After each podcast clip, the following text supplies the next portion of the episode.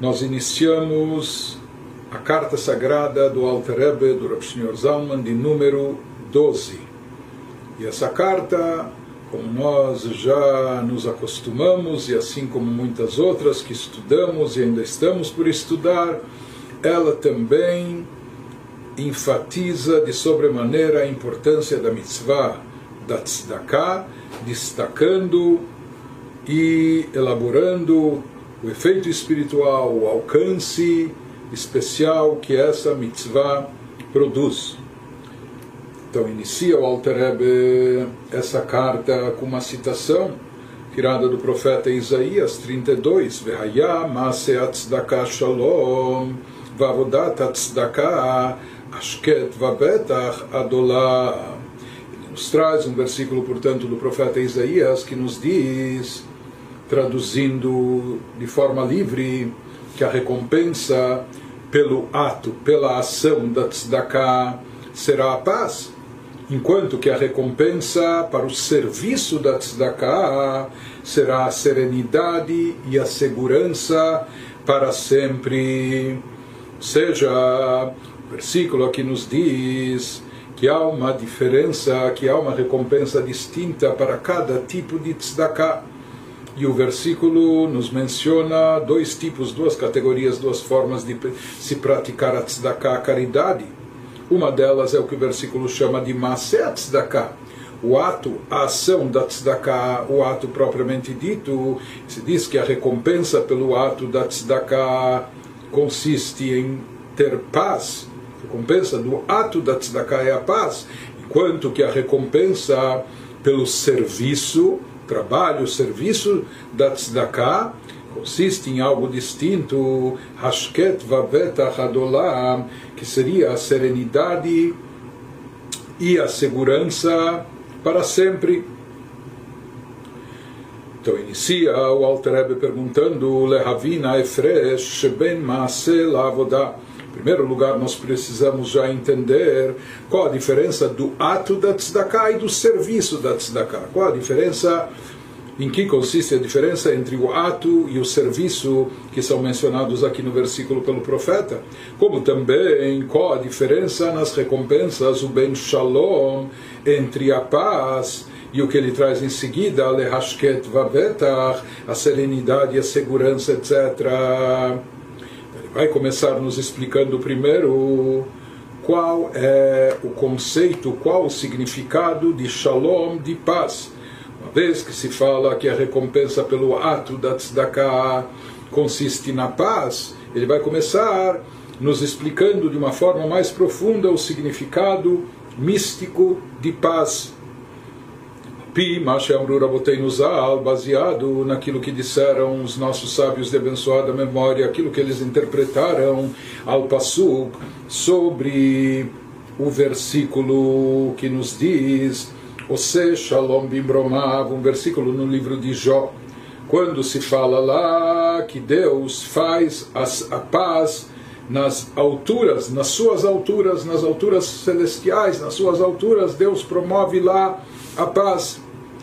Então, nós sabemos que aqui na Terra, infelizmente, às vezes, às vezes existem guerras e conflitos, mas nas alturas celestiais, qual a necessidade de paz no plano espiritual, no plano celestial, celeste? Então, o que significa aquilo que está escrito no versículo Shalom Bimromav, que Deus faz e promove a paz nas alturas celestiais. Então ele nos explica, baseado no que disseram os nossos sábios, sim explicam os nossos sábios, interpretam no Talmud, que Michael Sar Shelmaim ve Gabriel Sar Shelesh, bem Mechabim Ze et Ze se fala que o anjo Micael, ele é chamado do ministro encarregado da água. Nós vamos ver qual o significado dessa linguagem figurativa, o que, que elas simbolizam, enquanto que Gabriel, o anjo Gabriel é chamado ministro do fogo, encarregado do fogo. Por mais que eles são antagônicos, ou seja, a água apaga o fogo, o fogo não, o fogo não convive com a água, mesmo assim ele nos diz, por mais que nas alturas celestiais existem esses anjos, Micael e Gabriel, enquanto que Micael ele é o anjo da água e Gabriel é o anjo do fogo, que parecem ter uma atuação oposta, contudo, eles não extinguem um ao outro, eles não apagam um ao outro, eles não entram em conflito. Isso significa que Deus promove a paz, que Deus faz e mantém a paz nas alturas celestiais. E ele elabora o assunto e nos explica. Clomar, isso quer dizer, isso significa שמיכאל שר של חסד הנקרא בשם מים היורדים ממקום גבוה למקום נמוך. Ele nos fala que o anjo Michael, o anjo Micael, é chamado ministro da água. Por quê? Porque ele é também o encarregado responsável pelo atributo de Chesed.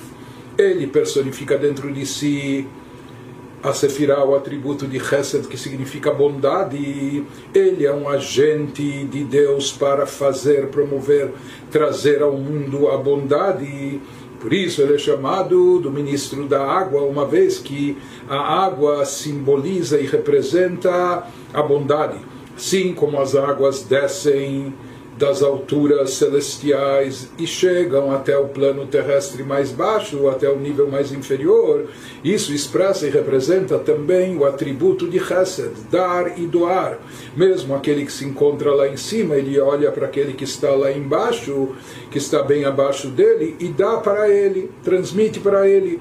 Ele nos fala então que a água simboliza esse conceito, Veu Bechinat Ashpa'a Beitpashtut Achayut a água representa, portanto, nesse, nesse fato, ou seja, a partir disso que a água ela deixa as alturas as alturas elevadas e desce até os pontos mais baixos inferiores, então ela representa a Ashpa'a, a transmissão de fluxo divino, a propagação e expansão da energia divina, trazendo para nós, ou seja, Itpashtuta Hayud, a propagação, expansão da vitalidade divina de Deus, Meolamot Elionim Letachtonim, trazendo essa energia, essa vitalidade desde, desde os mundos mais elevados, os planos superior, superiores, até isso se materializar e se concretizar aqui embaixo, no plano inferior para nós. Então, isso é o que representa a água. A água está associada, portanto,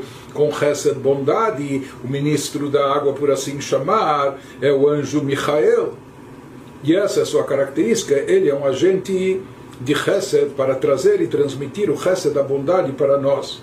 Enquanto isso, em contrapartida, o Bechinat Esh tem um ministro do fogo, ministro do fogo que nós dissemos, ele é chamado de Gabriel, e Gabriel, como o próprio nome diz, vem de Gabriel, vem de Gevurah, Gevurah significa rigor, severidade, isso está associado com o fogo. Esh Shetiva Lalot Lemala, diferente da água que desce das alturas superiores, ela desce, é trazida, atraída até o plano terrestre, o plano inferior. Já o fogo tem a natureza contrária, a chama do fogo, mesmo quando você segura a vela de cabeça para baixo, a chama sempre vai se voltar para cima, em contraste com a água, como as chuvas, a água que desce de cima e cai e chega até aqui embaixo. O fogo ele quer sair de baixo, se desprender e sempre se elevar e permanecer acima, porque lá está sua fonte e raiz. Então ele nos diz que o fogo, com essa sua natureza, com essa característica que ele tem lá, Lot Lemala, de sempre estar se desprendendo, estar se elevando, estar subindo, ele representa, ele simboliza Ibechinat Agvura Veistalkut Ashpaat Achaim Mimata Lemala. Ele representa o atributo de Gevurah, de rigor, de severidade, de, de discernimento que isso representa, em contraste com Hesed, que é a influência, a transmissão do fluxo e energia divina, Gevurah representa reter segurar essa influência, ou mesmo até retirá-la. Ou seja, não permitir, se os seres inferiores não são merecedores, não estão aptos, não fazem jus a essa luz, a essa energia, então fazer com que ela fique retida, segurá-la, por assim chamar, nas alturas celestiais. Então, esse é o conceito de Gevurah, de agir com critério e rigor, com severidade, etc. E, inclusive, retendo, segurando Ashpa'at Haim, esse fluxo de vitalidade, me mata lemala, mesmo aquilo que está embaixo, aquele fluxo de vitalidade que já chegou no plano inferior, se as criaturas não não o fazem por merecer, retirá-lo, tirá-lo de baixo e eh, retorná-lo para cima. rak betzimtzum atzum.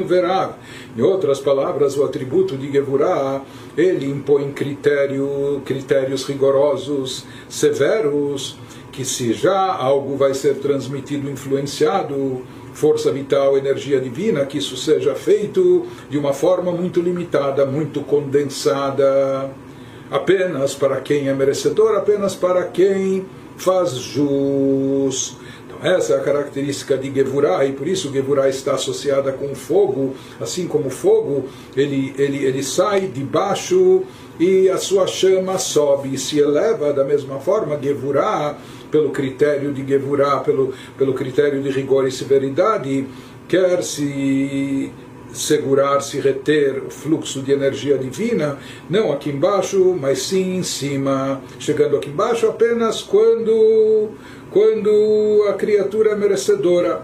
Mesmo aquilo que chega aqui, chega aqui de uma forma muito limitada e condensada e o agente da Sefirah de Gevurah, aquele que impõe esse rigor, essa severidade, esse critério, é o anjo Gabriel. De qualquer forma, ele nos diz que esses dois atributos, eles não só que Chesed de Gevurah, bondade, severidade e rigor, não só que eles são distintos, diferentes, mas eles são opostos, são contrários, Vehen Midot Negdiot, portanto, eles são atributos opostos, vafachiot, e totalmente contrários um ao outro, são atributos, características conflitantes. Porém, ele faz uma ressalva e ele nos diz: quando eles são conflitantes, midot levadan. Diz quando eles são opostos apenas e tão somente quando eles estão nos seus respectivos estados básicos originais, como atributos, ou seja, quando eles já estão na forma de atributos particulares individuais quando cada um já tem a sua, por assim chamar, individualidade, quando cada um já tem a sua característica própria, aí então cada um assume a sua característica, característica chesed, chesed, bondade, expandir, dar, doar, etc. Enquanto que Gevurah é rigor, severidade, reter, condensar, etc. Mas isso quando eles já têm a sua característica própria. Porém, prossegue e nos diz: Ah, Baruch Hu Shalom Beineihem. Isso que nos diz o versículo, que Deus promove, Deus faz a paz entre eles, entre o atributo de Chesed com o atributo de Gevurah, entre a bondade e a severidade. Deus faz as pazes, as pazes entre o anjo Michael e o anjo Gabriel. Deus concilia a água e o fogo, tudo aquilo que está simbolizado, que mencionamos acima. Como é feita essa paz, como é promovida essa, essa harmonia, é? como ele vai apaziguar os opostos.